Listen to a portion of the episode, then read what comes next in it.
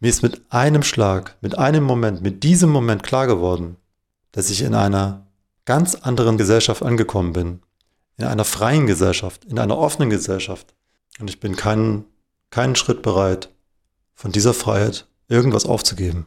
Werde ich nie sein. Es war eine Zeit, wo einfach alles möglich war. Ich habe auch äh, ganz klar gesagt, ich lehne den Kapitalismus ab. Vorher auf einmal war alles erlaubt. Du musst jetzt hier eine völlig neue Existenz aufbauen. Über alles über alles betrachtet, hat sich gelohnt. Es ist so ganz klassisch irgendwie, dass unsere Geschichte immer von den anderen erzählt wird. Meine Wende. Unsere Einheit? Ein ZDF-Podcast zum Mitmachen. Jörg Stieler, äh, Zeitzeuge der DDR-Geschichte, wohnhaft in Hamburg, ähm, habe 1989 in Dresden gelebt und war 1989 16 Jahre alt. Das heißt, äh, Geburtsjahr 1973. Natürlich war Schule in der DDR in vielen Dingen genauso wie in, in der Bundesrepublik, äh, wie man sie heute kennt. Unterricht, die Fächer waren sehr ähnlich. Es gab ein paar die es heute natürlich nicht mehr gibt. Ähm, aber das Entscheidende ist, ist, dass in der Schule der DDR äh, es Jugendorganisationen gegeben hat und man praktisch wie automatisch mit Beginn der Schule in dieser Jugendorganisation war. Die Jugendorganisation war nach Alter oder beziehungsweise äh, Schulklasse ähm, sortiert. Das fing an mit den Jungpionieren, dann später die Thälmann-Pioniere und danach äh, die FDJ, Freie Deutsche Jugend. Man musste da nicht drin sein, aber so wie mir es bekannt ist, waren da meistens 95, eher 98 Prozent der Schüler in der Klasse in diesen Jugendorganisationen. Man musste keinen Beitrag zahlen.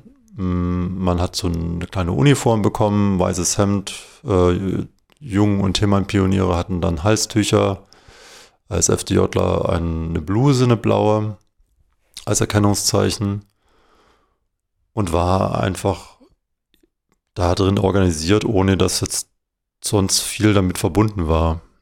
Es wurde sich aber natürlich im Unterricht auch häufig darauf bezogen. Die Themenpioniere sind eben hilfsbereit zum Beispiel oder überhaupt die Pioniere sind hilfsbereit, helfen älteren Menschen so, in diesem Zuge wurde das eben immer wieder genannt. Das hat Werte vermittelt, die vielleicht an der einen oder anderen Stelle gar nicht so verkehrt sind, ähm, sich eben in den Dienst der Gemeinschaft zu stellen. Allerdings äh, war das in der DDR eben ein, ein Überthema. Also das Individuelle wurde im Prinzip stark zurückgedrängt und es wurde immer damit argumentiert, äh, dass es besser ist, sich eben im Dienst der Allgemeinheit zu stellen. Und das hat, glaube ich, mich schon auch in starkem Maße geprägt. Ähm, das prägt ja je nach Charakter jeden, jeden anders. Äh, und bei mir war es aber eher so, dass ich auch zum Teil deswegen weniger Wert gefühlt habe als einzelne Person. Von heute aus betrachtet finde ich, äh, das natürlich auch einen gewissen Wert, sich in die Allgemeinheit, äh, für die Allgemeinheit zu engagieren, genauso wie ich das jetzt eben tue als Zeitzeuge zum Beispiel. Aber auch so ist mir wichtig, mich für andere einzusetzen. Weil wir können natürlich nur als Gesellschaft insgesamt äh, funktionieren. Dabei soll natürlich trotzdem nicht vergessen werden, dass jeder Einzelne sich auch verwirklichen will in einer Art und Weise wie es ihm beliebt, in äh, den Grenzen, die möglich sind, eben rechtlich gedeckt sind. Und ja, das ist vielleicht was, was mir heute so ein bisschen fehlt und was mir da so eine, was unter anderem auch äh, durch die Prägung dieser Jugendorganisation und der insgesamten Prägung der DDR eben herkommt. Schule war aber natürlich trotzdem noch mehr als der Unterricht. Die Jugendorganisation waren ein Teil davon, äh, die Schule auch ein Stück weit ich nenne das immer, hm, ein bisschen militärisch zu organisieren. Das sind natürlich alles Sachen, die neben dem normalen Unterricht laufen, bei dem man seine ganz normalen Sorgen hat, ob man gut ist in der Schule oder nicht so gut, äh, Probleme hat, den Stoff zu erfassen. Ähm, ja, und ein ganz normales Leben eben als Kind und Jugendlicher eben hat. Mit Geburtstagen, mit Freunden sich zu treffen und auszutauschen. Was den Austausch anging äh, mit Freunden, war da natürlich trotzdem auch ein Stück weit begrenzt. Es gab viele Themen in der DDR, über die man nicht reden durfte. Das betraf natürlich alles, was das System des Sozialismus äh, anging oder solche Themen wie Stadtsicherheit. Das waren einfach Sachen, mit denen hat man meistens selbst mit seinen besten Freunden nicht großartig geredet.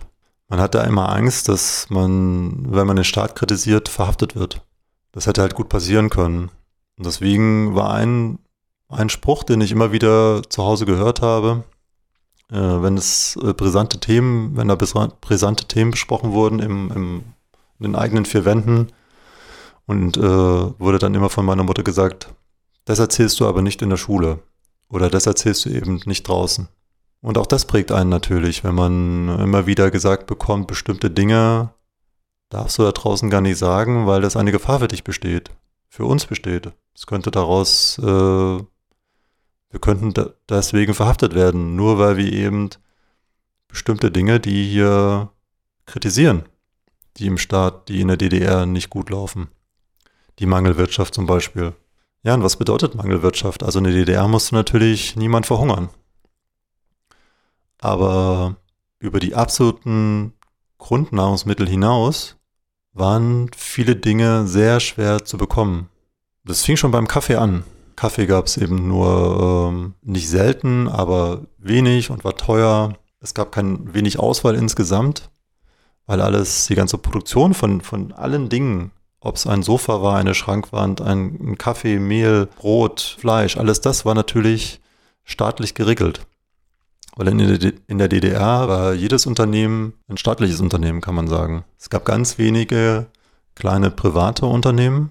Meine Mutter zum Beispiel, äh, die ist Damenschneidermeisterin und sie hat eben von zu Hause aus gearbeitet und hat eben ihre Schneiderei, war nicht staatlich organisiert, sondern eine reine privat, privates Unternehmen, kleines privates Unternehmen. Sie hatte bei uns immer zu Hause einen, einen Raum, ein Zimmer, äh, wo, wo sie eben gearbeitet hat, wo sie ihre Nähmaschine stehen hatte, wo sie äh, Kleider und Röcke und Hosen für ihre Kundin angefertigt hat. Die Kundin kamen zu uns nach Hause. Mhm, weil das war eben einfach schlichtweg auch in der Mode war man eben sehr begrenzt in der Auswahl. Es wurden eben in großen Mengen von, den, von dem Staat DDR Stoffe eingekauft und aus diesen Stoffen wurde dann alles Mögliche gefertigt. Es konnte sein, dass es in dem Stoff eine Bluse gab oder ein Oberteil, aber auch vielleicht eine Hose. Dadurch war insgesamt eben wenig Auswahl da. Man hatte gar nicht die Kapazität, ähm, besonders tolle Stoffe zu kaufen. Es war meistens ähm, günstige, waren es günstige Materialien. Man hat zwar auch selber Stoffe hergestellt, dann die hochwertigen Stoffe wurden aber äh, exportiert, weil die DDR Devisen brauchte, das heißt also Geld, um bestimmte äh, Güter, die in der DDR eben selbst nicht vorhanden waren, zum Beispiel Erdöl, kaufen zu können. Oder sie wurden eingetauscht mit den anderen Staaten des Warschauer Pakts. Das heißt aber eben, das hieß aber eben auch, dass äh, von den Dingen, die produziert wurden, die zum Teil manchmal vielleicht gar nicht äh, in so schlechter Qualität produziert wurden, für die Bevölkerung der DDR gar nicht zur Verfügung standen. Es war dann schon immer ein besonderer, ähm, besonderes Merkmal und wurde so dazu gesagt, wenn man eine Ware, einen, sagen wir zum Beispiel einen Wohnzimmerschrank haben wollte, dann wurde schon, wurde das dazu gesagt, das ist ein Exportartikel. Bedeutete, das ist schon die etwas bessere Qualität.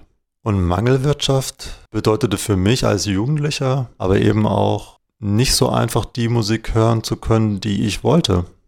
Die Musik, die ich hören wollte, war westliche Musik. Also mich hat die Musik, die in der DDR produziert wurde, im Prinzip nicht interessiert. Aber diese westliche Musik, diese Schallplatten mit westlicher Musik, die gab es in der DDR nicht zu kaufen. Ganz, ganz selten hat äh, die Plattenfirma der, der DDR äh, westliche Künstler oder Schallplatten äh, von westlichen Künstlern lizenziert, gekauft. Ich habe zum Beispiel einmal eine Madonna-Platte kaufen können, aber die gab es dann auch nicht in großen Massen, weil die natürlich sehr begehrt waren. Die konnte man nur als sogenannte Bückware kaufen. Das bedeutet, äh, dass sie anderer Begriff dafür unterm Ladentisch lag, nicht offen im Verkauf lag. Also wenn, wenn man in dieses äh, Schallplattengeschäft, Musikgeschäft reingegangen ist, hat man diese Madonna-Platte nicht in der Auslage gesehen. Man musste speziell am Tresen danach fragen. Und dann hat eben, hat man sie eben aus dem Lager bekommen. Und das ging wie ein Lauffeuer eben drum unter den Leuten, die sich dafür interessierten, dass es eben jetzt diese speziellen äh, Platten der Westmusiker gibt und dann wär, musste man sich darüber eben informieren, über seine Freunde, über Bekannte und dann in die Plattenläden gehen und hoffen, dass eben noch was da war. Ja, und das ist so ein Beispiel, die man unendlich fortführen könnte, der zeigt, was es bedeutet, eben wenn es Mangelwirtschaft gibt.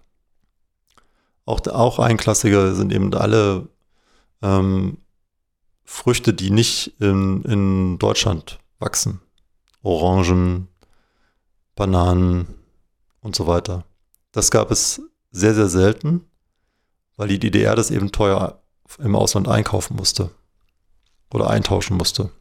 Aber wenn es das gegeben hat, dann gab es eben immer diese Schlangen.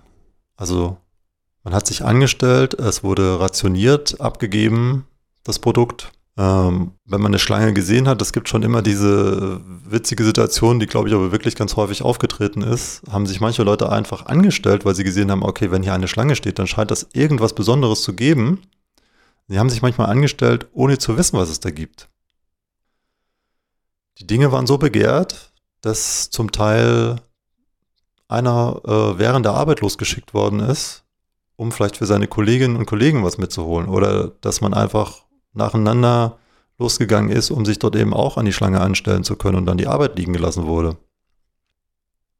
Es gibt dann, die Partei hat dann immer gesagt, so, ja, das äh, sind die unwichtigen Dinge des Lebens und äh, wir werden eben der, der Kapitalismus, der ähm, macht uns hier das Leben schwer, wir haben Sanktionen und kommen bestimmt an bestimmte Sachen nicht ran. Ja, und das wurde dann im Prinzip eigentlich so die schlechte wirtschaftliche Lage auf ja, die Sanktionen der westlichen Länder geschoben. Ja, und das sind natürlich Dinge, die, äh, wenn ich heute sehe, wie, wie sehr wir im Überfluss leben und ähm, wie sehr viele Menschen die Dinge, die sie jederzeit haben können, gar nicht mehr schätzen, finde ich das natürlich bedauerlich. Andererseits ist es natürlich auch gut, dass wir uns über solche Sachen nicht mehr Gedanken machen müssen. Aber es hat eben auch viele Folgen, dieses, diese Überflussgesellschaft. Zum Teil ist es ja auch, äh, wenn man sich schon anguckt, äh, wie, die, wie stark Produkte verpackt sind, ähm, nur damit sie eben perfekt aussehen äh, und, und man alles, was nur ein Stück weit unperfekt ist äh, und im, im, Regal liegt, dann nicht mehr verkauft werden kann, ist auch ein Teil der Überflussgesellschaft und hat eben auch Auswirkungen auf unsere Umwelt. Verpackungen, die produziert werden müssen aus Kunststoff, die weggeworfen werden müssen, die recycelt werden müssen. Also da müssen wir kritisch mit unserer, mit unserem Umgang mit Produkten, mit, mit Waren des täglichen Lebens, des normalen Lebens, äh, allen, das, was, dessen, was wir nutzen, äh, umgehen. Müssen uns immer wieder fragen, brauchen wir das? Was, was uns, äh, vieles wird eben auch suggeriert, dass wir es brauchen. Und ähm, ja, auch das merkt man eben, hat mich geprägt und ich überlege eben schon immer wieder, was brauche ich wirklich und was ist eigentlich, wird mir zwar gesagt, ich brauche es, aber ist eigentlich gar nicht unbedingt notwendig. Und diese Fragen sollte sich eigentlich jeder stellen. Wenn ich heute alte Filme sehe, Filme, die den Alltag der DDR zeigen, denke ich manchmal, haben die überhaupt einen Farbfilm gehabt? Weil alles, was man da sieht, die Welt ist doch sehr grau gewesen in der DDR. Das lag am einen natürlich schlichtweg, äh, weil es nicht so viel Werbe, Werbung gab, nicht so viel bunte Werbung, wie, sie, wie wir sie eben heute als normal ansehen weil es schlichtweg wenig gab, was zu bewerben ging, weil es eben ja diese Mangelwirtschaft gab, aber eben auch, weil viele noch mit Kohle und Holz heizen mussten. Diese ganzen Altbauten in der DDR waren nicht saniert. und haben eben eine Ofenheizung gehabt. Der Ruß der, dieser Heizung hat sich auf alle Gebäude gelegt und damit eben so einen grauen Schleier produziert. Dazu kommen noch die Umweltbelastung, die durch Fabriken entstanden ist, weil eben ähm, Schadstoffe aus den Schornsteinen nicht rausgefiltert wurden. Und dadurch entstehen eben diese Bilder, die fast aussehen manchmal, äh, als hätte man einen Schwarz-Weiß-Film mit, mit Schwarz-Weiß-Film gefilmt und nicht mit Farbfilm. Und wenn man das sieht, wenn ich das sehe, denke ich heute schon, wie konnten Minister der DDR, die Menschen, die dafür verantwortlich waren, wie konnten sie das zulassen? Wie konnten sie das mit ihrem Gewissen vereinbaren, Menschen zu unterdrücken? Wie konnten sie zulassen, dass man nicht kritisieren konnte? Dass man nicht das sagen konnte, was man wollte? Wie konnten sie zulassen, dass ein ganzes Volk, 18 Millionen, 17, 18 Millionen Menschen, fast wie eingesperrt waren in einem Land? Wir konnten zum Beispiel ähm, eigentlich nur ein einziges direktes, angrenzendes Nachbarland der DDR ohne Probleme bereisen. Der Rest waren entweder westliche Staaten, in die man gar nicht fahren durfte oder nur mit sehr schwierigen Auflagen. Nach Polen durfte man auch nicht, weil Anfang der 80er Jahre da eine ähm, mit Solidarność eine kritische Bewegung an die Macht gekommen ist, die sich nicht mehr so dem Sozialismus verpflichtet gefühlt hat und die DDR-Regierung Angst hatte, äh, dass sich die, die Bürger der DDR dort was abgucken und kritisch werden. Und so war es die Tschechoslowakei im Süden der DDR. Das war das einzige, als das einzige Land, in das wir ohne Probleme jederzeit die Grenze einreißen konnten und dass wir reisen konnten die Grenze übertreten konnten. Man brauchte kein Visum, man konnte da einfach hinfahren. Es gab natürlich noch weitere andere, Länder, aber eben keine direkten Nachbarstaaten. Man konnte noch nach Bulgarien, Rumänien, in die äh, UdSSR, Russland, aber auch da nur mit Visum. Äh, man konnte nach Ungarn. Viele sind nach Ungarn gefahren, haben sich dort, weil es eben an Österreich angrenzt, und nicht so weit weg ist, äh, eben für die, für die Westverwandtschaft auch gut zu erreichen war, haben sich dort eben wie wir viele mit äh, ihren Westverwandten getroffen. Ungarn war eh sowieso ein Land äh, damals, was sich nicht so eine harte Schiene äh, gefahren hat, was in Richtung Sozialismus, sondern dann freieren Sozialismus gelebt hat. Und für mich ich bin mit meiner Mutter öfters dann in den 80er Jahren nach Ungarn gefahren, an den Balaton zum Urlaub. War das eigentlich wie ein westliches Land schon. Es kam mir gar nicht mehr vor wie ein sozialistischer Staat. Ja, aber das muss man sich eben mal vorstellen. Wir haben es jetzt äh, gerade aktuell durch die Corona-Krise so ein bisschen wieder miterlebt, dass äh, man nicht einfach in andere Länder reisen kon konnte, aber das war natürlich nur absolut temporär und es war auch abzusehen, dass diese Reisebeschränkungen wieder aufgelöst werden. Aber im Normalfall sind wir das eben in Europa gar nicht mehr gewöhnt. Wir merken ja gar nicht mehr so richtig, wann, äh, wann eine Grenze zu, zu einem anderen Land übertreten wird. Und das ist auch gut so.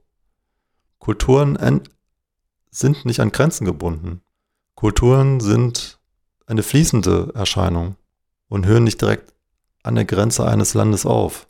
Insofern sind Grenzen Stück weit vielleicht wichtig für eine gewisse Identität. Aber die Identität muss ja gar nicht die deutsche Identität sein, sondern vielleicht die deines Bundeslandes oder deiner Region. Ja, aber wir in der DDR fühlten uns da eben schon, fühlten uns nicht nur, sondern waren eingesperrt. Ich muss ungefähr sagen, dass ich mit ab meinem 14. Lebensjahr, äh, so kann ich das heute so ungefähr verorten, mir klar geworden ist, dass diese Einschränkungen, die es in der DDR gibt, von Reisefreiheit bis ähm, Karriere, persönlicher Entwicklung und so weiter, dass diese Einschränkungen viel zu groß sind. Und dass ich nicht bereit bin, in diesem Land zu leben mit diesen vielen Einschränkungen.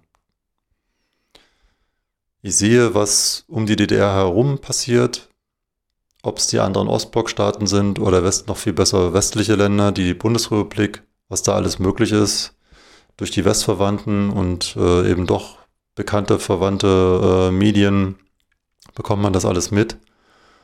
Und der Wunsch, dort zu leben, ein freieres Leben zu führen, wurde für mich immer klarer. Und eben ungefähr mit 14 Jahren, ähm, mit 14 Jahren habe ich für mich so beschlossen, äh, ich möchte so schnell wie möglich aus der DDR raus.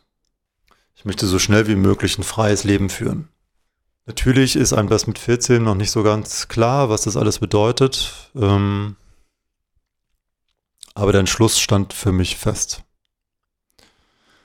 Mein Entschluss stand fest, dass ich äh, an dem Tag, an dem ich 18 werde, einen sogenannten Ausreiseantrag stellen will, um offiziell in die Bundesrepublik äh, übersiedeln zu dürfen. Man konnte so einen Antrag stellen in der DDR. Es konnte sein, dass er abgewiesen wurde. Und wenn er angenommen wurde, wusste man nicht, wann man diese Übersiedlung machen darf. Ähm, wenn man einen Ausreiseantrag gestellt hat, konnte es sein, dass man äh, ein Arbeitsverbot bekommen hat oder versetzt worden ist. Nicht, dass man machen konnte, nicht, dass man arbeiten konnte, was man wollte. Hm, das war sowieso schwierig in der DR, das zu arbeiten, was man wollte, auch das zu lernen, was ich wollte. War schwierig. Ich konnte dann äh, eine Tischlerausbildung beginnen, aber ja, das war wahrscheinlich auch Glück. Keine Ahnung. Glück, Beziehung. Ja, und wenn man einen Ausreiseantrag gestellt hat, hatte, stand man plötzlich ohne Einnahmen da, ohne den Lohn. Und das war mir natürlich als 14-Jähriger gar nicht so genau klar. Trotzdem stand dieser Entschluss für mich fest und ich bin mir sicher, ich hätte es gemacht. Das heißt aber eben auch, dass ich mich mit diesem Gedanken in die Bundesrepublik zu gehen schon befasst hatte. Genau, also ich hatte mich eben mit diesem Gedanken, oder nicht nur ich, sondern auch meine Mutter, hatte sich auch schon mal mit diesem Gedanken befasst, beschäftigt, wie können wir die DDR, die DDR verlassen. Über eine Flucht über die Berliner Mauer oder über andere Grenze der DDR war für uns eigentlich ausgeschlossen. Ich natürlich als Jugendlicher, ähm, auch die Leute, die das gemacht haben, mussten sich unglaublich darauf vorbereiten. Viele dieser Fluchtversuche sind Versuche geblieben äh, und es war klar, wenn das schief geht, wird man lange eingesperrt. Man muss ja auch klar machen, dass es ein Straftatbestand war, die DDR illegal zu verlassen. Also war es eben auch gar nicht musste man eben bei jedem Versuch in diese Richtung mit einer Verhaftung rechnen. Republikflucht war ein Straftatbestand. Ausschlaggebend waren natürlich äh, die Demonstrationen in Leipzig. Auch diese wurden natürlich im DDR-Medien totgeschwiegen, aber eben über das Fernsehen, was wir dann empfangen konnten, RTL Sat 1, haben wir eben auch davon erfahren. Es kamen also Bewegungen in die ganze Situation der DDR, die bis dahin wie Beton festgefroren schienen. Und wenn überhaupt eine Entwicklung, dann hatte man eigentlich den Eindruck in der DDR in den 80er Jahren es, und schon länger davor, es wird eigentlich immer schlechter. Die Zustände in allen Bereichen werden eigentlich immer schlechter. Aber obwohl diese Bewegung stattgefunden hat, also irgendwas sich tat, es gab die ersten, es gab eben diese Demonstrationen in Dresden, in Leipzig und vielen anderen Städten. Und äh, es gab dann die Zusammenkünfte in den Kirchen. Ähm, es gab von den Kirchen höchstwahrscheinlich auch, auch organisiert äh, sogenannte runde Tische, wo diese kleinen, äh, die sich getraut haben, eine Opposition zu bilden in der DDR, weil das war natürlich auch verboten, gegen alle Systeme des Staates eben zu arbeiten, äh, war verboten, aber trotz, trotzdem gab es natürlich Gruppen, die versucht haben, eine Opposition zu bilden, um eine andere Idee von, von ihre Ideen da einzubringen. Denen war es dann eben äh, im Sommer 89 erstmalig möglich, überhaupt offiziell in diesen, diesen Formen, diese sogenannten runden Tische, in Diskussion zu treten mit dem Staat. Vorschläge zu machen, was man besser machen könnte. Die ganz einfachen Vorschläge wollte ja vorher niemand hören. Die wurden als Kritik angesehen an den, am Staat und man wäre dafür vielleicht verhört worden oder eingesperrt worden. Viele davon, viele sind deswegen eingesperrt worden. Also es tat sich zwar was, aber viele und auch wir hatten nicht die Hoffnung, dass sich wirklich was verändern würde. Dazu war einfach in den letzten Jahren alles immer eher schlechter geworden. Und nichts hat, nichts hatte sich verändert. Wir, wir konnten uns einfach nicht vorstellen, dass äh, es eine radikale Wende geben wird.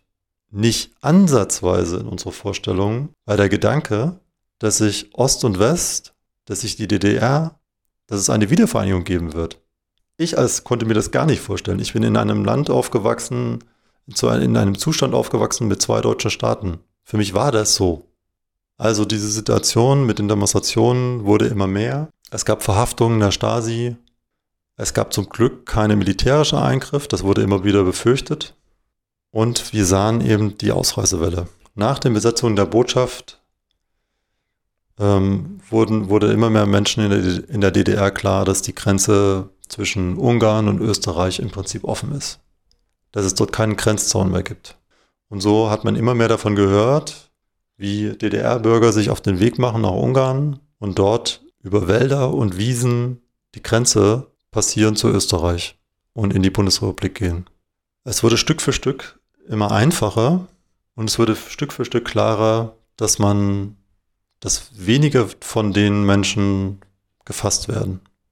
Also es war ein so riesiges Loch im Sommer 1989 entstanden an dieser Stelle, dass meine Mutter und ich, wir uns irgendwann entschlossen haben, auch diesen Weg zu gehen. Eine Initialzündung für uns war dann nochmal dass äh, ich hatte das vorhin schon erzählt, es gab eigentlich nur ein Land, in das wir frei reisen konnten, eins Nachbarland, in das wir ohne Probleme reisen konnten, direktes Nachbarland, und das war eben die Tschechoslowakei.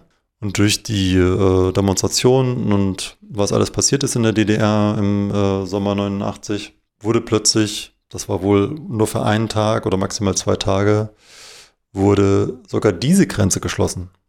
Die Grenze zwischen DDR und Tschechoslowakei.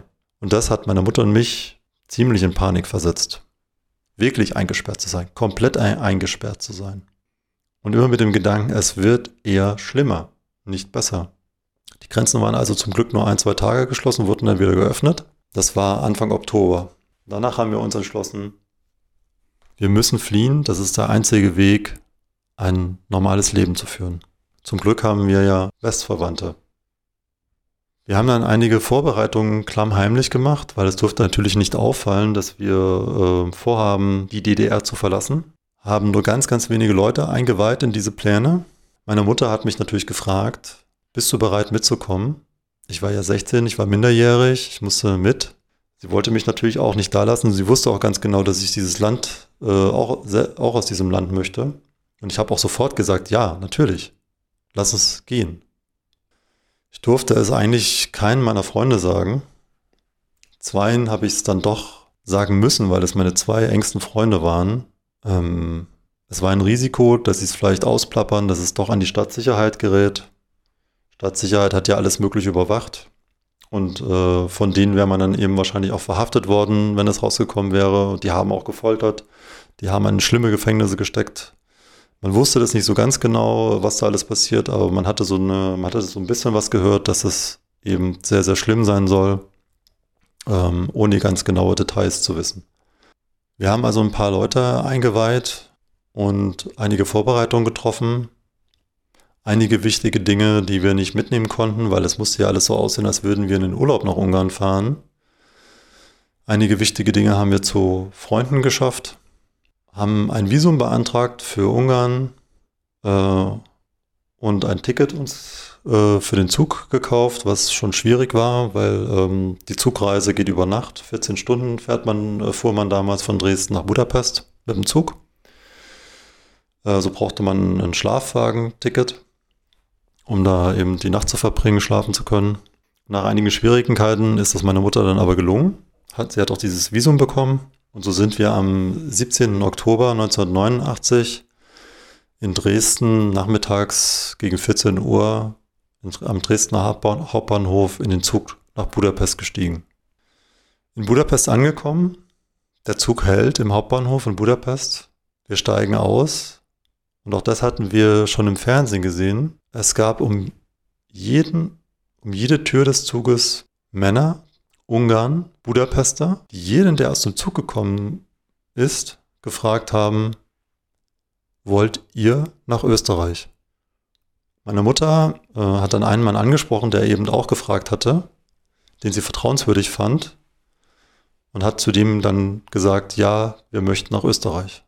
Meine Mutter hat dann zu ihm gesagt, witzigerweise, wenn sie uns irgendwo hinbringen, irgendeinen Scheiß mit uns machen, ich sitze hinter ihnen und hau ihnen mit dem Schuh einer auf den Kopf. Als Drohung, weil sie natürlich auch Angst hatte. Wir haben uns in die Hände eines Menschen begeben, den wir überhaupt nicht kannten. Und es wusste, wir wussten nicht, was, da, was nun passieren wird. Ob er uns wirklich zur Grenze bringt. Aber er hat uns zur Grenze gebracht. Und der Fahrer hat es anscheinend nicht zum ersten Mal gemacht. Als, denn als wir zur Grenze gekommen sind, hat er den Grenzern dort, äh, das ist ja zuerst dann der ungarische Grenzposten, offensichtlich auf Ungarisch irgendwie sowas in der Art gesagt, dass wir eben DDR-Bürger sind, die ausreisen wollen. Und zu diesem Zeitpunkt, Mitte Oktober 1989, war es eben schon so, dass die Grenzer, die Grenze von Ungarn zu Österreich richtig geöffnet wurde von Ungarn aus. Dass eben nicht nur nicht kontrolliert wurde, sondern dass diese, dass die DDR-Bürger durchgelassen wurden. Noch wenige Monate vorher unvorstellbar, wenige Wochen vorher. Wir wurden also durchgewunken. Wir fuhren zum nächsten Grenzposten auf der österreichischen Seite. Dort mussten wir aussteigen, gingen in eine Baracke, denn es gab einige Formalitäten zu erledigen. Unser Fahrer hat uns dann noch in den nächsten Ort gebracht, Nickelsdorf. Dort gab es schon eine Rotkreuzstation, weil ja eben die DDR-Bürger schon frei über diese Grenze reisen konnten hatte Österreich und wahrscheinlich auch die Bundesrepublik hatten schon dafür gesorgt, dass die DDR-Bürger, die eben nicht mit dem eigenen Auto unterwegs waren, in die Bundesrepublik reisen konnten. So war es eben so, dass wir, als wir dann an diese Rotkreuzstation kamen, ein Reisebus dastand und der Fahrer uns schon andeutete, dass wir dort unser Gepäck reinstellen sollten und dann mit diesem weiter, äh, Bus weiterfahren werden. Wir gingen dann in diese Rotkreuzstation, da konnten wir uns ein, ein klein wenig versorgen und es, haben dort gewartet. Das hat ungefähr so nochmal so zwei, drei Stunden gedauert, bis der Reisebus eben voll besetzt war. Und dann sind wir weitergefahren. Mit dem Reisebus quer durch Österreich. Der Busfahrer hatte Radio an und plötzlich kam die Meldung durch, der Staatschef der DDR, Erich Honecker, wurde abgesetzt. Neuer Staatschef, Staatschef der DDR, Egon Krenz. Egon Krenz äh, war vorher schon Minister und bekannt als einer, der den Sozialismus mit harter Hand durchsetzen will. Und man hat sich natürlich in diesem Bus, war ja alles schon, man war ja schon im auf westlichen Gebiet, man hat sich unterhalten, ausgetauscht, wie die gemeinsame Flucht war. Und als wir alle das hörten, haben alle gesagt, wir haben das Richtige gemacht. Jetzt wird es in der DDR nur noch schlimmer. Selbst da hatte keine Hoffnung, dass es sich irgend was positiv in der DDR bewegen wird. Wir kamen an die Grenze zur Bundesrepublik und auf Bundesseiten der Bundesrepublik wurden wir äh, an, einem, an einem Rastplatz, der abgesperrt war, herausgelassen aus dem Bus. Trotzdem wir so eine große Gruppe waren, waren wir natürlich total verunsichert. Was passiert jetzt? Der Busfahrer sagte, wir werden abgeholt, aber hm, erstmal standen wir da alleine da. Dann kam tatsächlich ein Bus, der hat uns dann weitergefahren eine, mit einer Zwischenstation zum Abendessen noch in die Nähe von Fürth, in ein kleines Dorf, in dem es eine Bundesgrenzschutzkaserne gab. In dieser Kaserne habe ich mit meiner Mutter sogar ein Zweibettzimmer bekommen. Meine Mutter musste gleich am nächsten Tag zu einer Registrierstelle. Ich musste nicht mit, weil ich minderjährig war. Sie sagte mir noch, bevor sie ging, dass ich frühstücken kann und dafür einmal über den großen Platz laufen muss. Dort ist die Kantine und ich kann da jederzeit was zu essen bekommen. Und dann passiert was, was mich, was mich bis heute prägt. Ich stehe auf, nachdem ich ausgeschlafen hatte. Es war schönstes Wetter und gehe über diesen Platz mitten in der Kaserne. Und als ich den Platz betrete, um quer darüber zu gehen, sehe ich, dass mir von der anderen Seite ein Bundesgrenzschutzsoldat entgegenkommt in seiner Uniform. In der DDR war es so, dass man eigentlich vor allem die Uniform hatte, Respekt hatte. Einfach schlichtweg deswegen, weil es schnell vorkommen konnte, dass man von ihnen angesprochen wurde, was man macht, zur Rechenschaft gezogen wurde und vielleicht, und die Angst war groß in der DDR, auch wenn es mir persönlich nie passiert ist, die Möglichkeit war hoch, dass man wegen irgendeiner Nichtigkeit äh, zum Verhör in die, zur Polizei musste oder sogar eingesperrt wurde. Wegen irgendwelche Dinge, die man falsch gemacht hatte, von denen man noch nicht mal selber wusste, dass man sie falsch gemacht hat. Insofern waren Menschen mit Uniform immer Menschen, von denen ich mich versucht habe fernzuhalten. In der DDR. Menschen, von denen in der DDR eher Gefahr ausging bin also auf diesem Platz. Ich weiß, dass ich in der Bundesrepublik bin und dass mir eigentlich nichts mehr passieren kann. Aber trotzdem war ich mir unsicher. Ich gehe dem Bundesgrenzschutzsoldat entgegen, weil er kommt aus der Richtung der Kantine, dahin, wo ich hin will. Wir begegnen uns auf dem Platz, mitten auf dem Platz und gehen aneinander vorbei. Und im Vorbeigehen sagt dieser Mann, dieser Mann in Uniform, ganz einfach und locker. Er sagt einfach, Hallo. Man kann sich das heute nicht mehr vorstellen, aber das war ein Moment für mich, der sehr bewegend war. Mir ist mit einem Schlag, mit einem Moment, mit diesem Moment klar geworden, dass ich in einer ganz anderen Gesellschaft angekommen bin. In einer freien Gesellschaft, in einer offenen Gesellschaft, in einer Gesellschaft, mit der jeder auf Augenhöhe miteinander kommuniziert. In einer Gesellschaft, in der ich keine Angst haben muss vor Menschen in Uniform. In einer Gesellschaft, in der ich mich frei bewegen kann, in der ich keine Angst mehr haben muss, das zu sagen, was ich möchte, meine Meinung mitzuteilen. Dieser Moment hat mich absolut geprägt. Und ich bin keinen, keinen Schritt bereit, von dieser Freiheit irgendwas aufzugeben. Werde ich nie sein.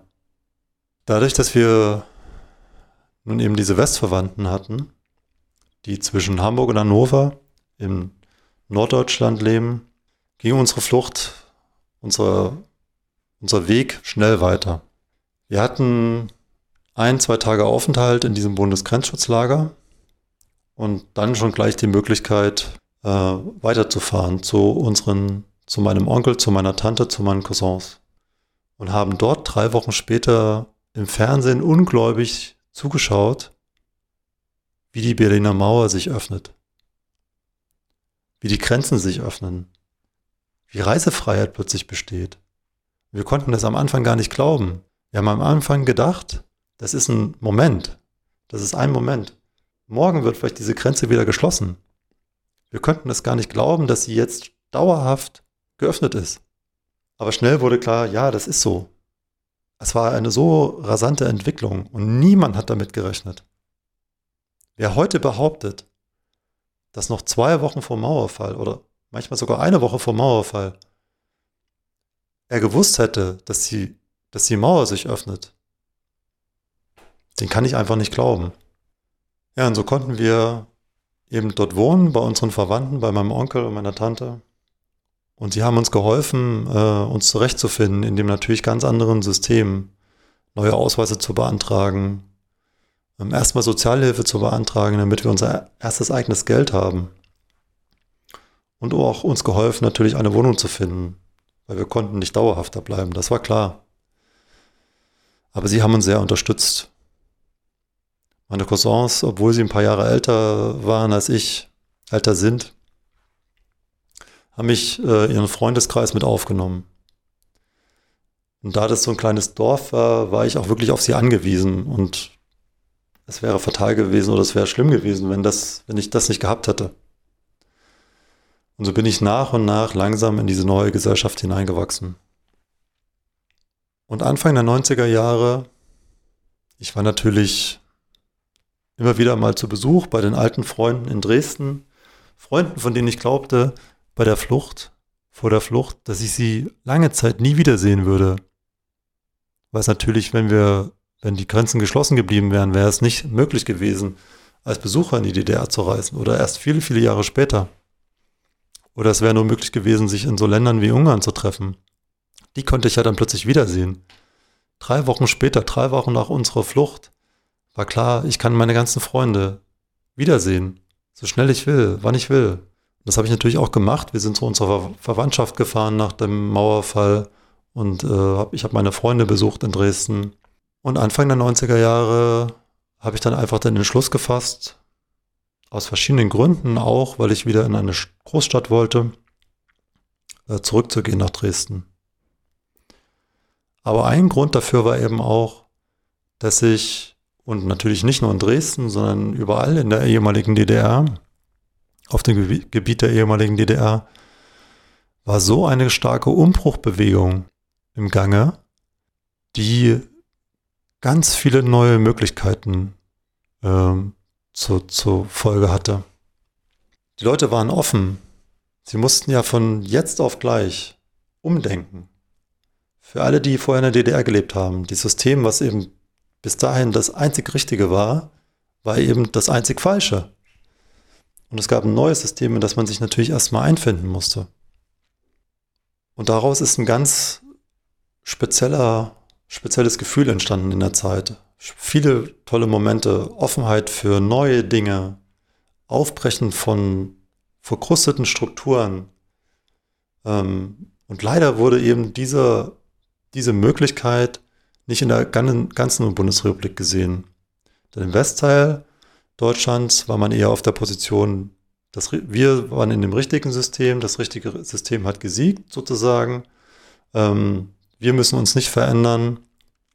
Nur die, äh, die eben die ehemaligen DDR, die muss sich verändern und die muss sich uns anpassen. Und es wurde leider versäumt, in der Zeit eben auch zu schauen, welche Dinge gab es in der DDR, die gut sind. Und es hätte eben auch den Menschen in der DDR die Möglichkeit gegeben, dem, den ehemaligen DDR-Bürgern, ihr, ihr Schaffen, ihr Tun, was sie die vielen Jahre ja äh, gemacht haben, das mal ganz unabhängig davon, ob sie an diesem System geglaubt haben oder nicht, zu würdigen. Weil auch sie haben natürlich gearbeitet. Auch sie haben der Gesellschaft was gegeben. Eine Kindergärtnerin ist eine Kindergärtnerin genauso gut im Osten wie im Westen. Und ich glaube, dieses Problem, dass eben diese Anerkennung nicht stattgefunden hat von der, der Lebensleistung der Menschen, von dessen, was sie eben dort gemacht haben äh, in diesem Land DDR, dass diese Anerkennung nicht stattgefunden hat, nicht in diesem Maße, wie sie eigentlich notwendig gewesen wäre, hat eben zur Folge, dass sich viele, die eben in der DDR groß geworden sind, aufgewachsen sind, gelebt haben, sich heute abgehängt fühlen sich nicht als vollwertiges Mitglied der Gesellschaft fühlen. Und daraus entstehen eben viele Probleme leider. Das ist aber eine Sache, die wir vielleicht noch ein bisschen reparieren können. Und das ist eine Sache, an die ich appellieren möchte, dass sich alle, egal wo man lebt in Deutschland, mit dem anderen auseinandersetzt. Menschen, die in der DDR gelebt haben, haben einfach eine andere Prägung durch das, was sie dort erlebt haben, als Menschen, die in der Bundesrepublik gelebt haben und groß geworden sind. Selbst die danach folgenden Generationen kriegen, bekommen übertragen von ihren Eltern diese Prägung immer noch weiter. Und wir müssen uns darauf einlassen, den anderen zu verstehen, von Grund auf zu verstehen, ganz grundlegend zu hinterfragen, wissen zu wollen, überhaupt wissen zu wollen. Was treibt dich an? Was ist dir wichtig? Wir sind anders. Ost, West, Nord, Süd. Wir müssen uns viel, viel besser kennenlernen, respektieren lernen, noch viel besser respektieren lernen. Erst wenn wir wissen, was den anderen antreibt, was sein Hintergrund ist, was ihn geprägt hat, können wir ihn verstehen. Und wenn wir jemanden verstehen können, können wir gute Entscheidungen treffen, wie wir unsere Zukunft als gemeinsame als Gesellschaft in, der, in Deutschland weiterführen wollen, was uns wichtig ist. Und jetzt sind Sie dran, denn Meine Wende, unsere Einheit ist ein Podcast, der nur von Ihren Geschichten lebt. Unter meinewende.zdf.de können Sie anonym und unkompliziert Ihre eigenen Erfahrungen im geeinten Deutschland einsprechen und hochladen. Eine Auswahl davon erscheint hier in dieser Podcast-Serie.